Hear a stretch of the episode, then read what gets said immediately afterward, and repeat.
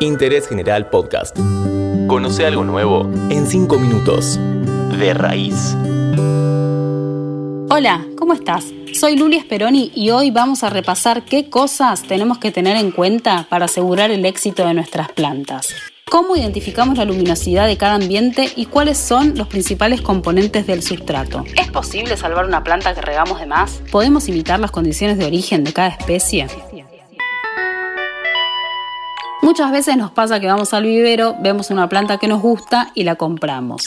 Cuando preguntamos por los cuidados, nos dicen, regala una vez por semana. Lo primero que tenemos que saber es que no hay reglas generales. Cada planta es un mundo y no todas necesitan lo mismo. Muchas pueden recibir luz directa y algunas querrán estar a la sombra. Existen las que prefieren ambientes húmedos y las que van a vivir mejor en lugares secos. Otras te van a pedir agua más seguido.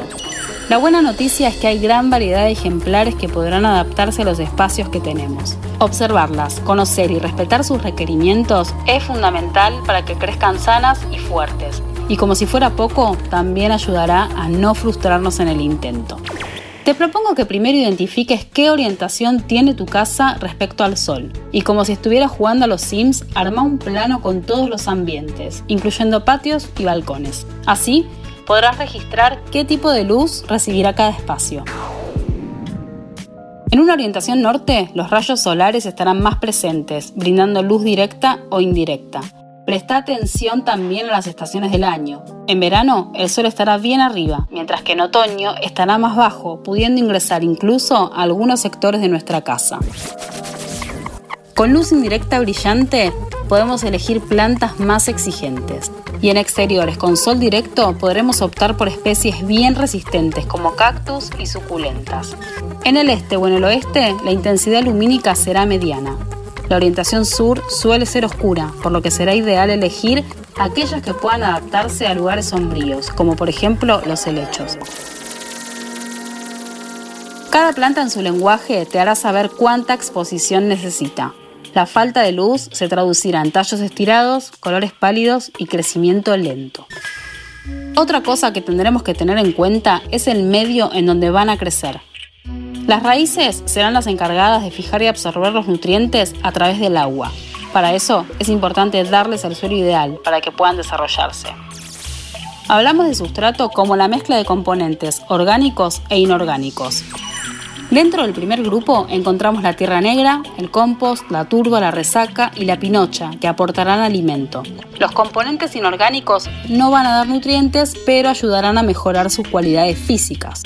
Entre los más utilizados se encuentran el carbón vegetal, la leca, la perlita y la arena de río. Cada familia de plantas llevará una mezcla acorde a sus necesidades. Hay muchísimas combinaciones.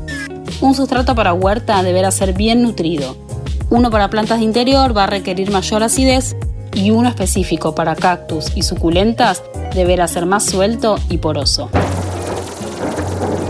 En cuanto al riego, lo ideal es utilizar agua de lluvia o filtrada. Si no tenés filtro, dejala en reposo durante 24 horas para que se evapore el cloro. Ten en cuenta que la cantidad de agua que necesitará la planta es proporcional a la luz que reciba. Antes de regar, acordate de chequear la humedad del sustrato te doy un método infalible. Enterra un palito de sushi o de helado en la maceta. Si la mayor parte sale húmedo o con restos de tierra, es mejor esperar. Si sale en su mayoría seco, es el momento. Recordá que es mucho más fácil salvar una planta de la falta de riego que del exceso. Siempre empezamos mojando en el perímetro del contenedor para impulsar el crecimiento de las raíces que irán en búsqueda de la humedad. Asegúrate que el excedente salga por el orificio de drenaje y si tenés un plato, descarta todo el sobrante. Una última recomendación. Cada vez que quieras tener un nuevo ejemplar, investiga su nombre científico.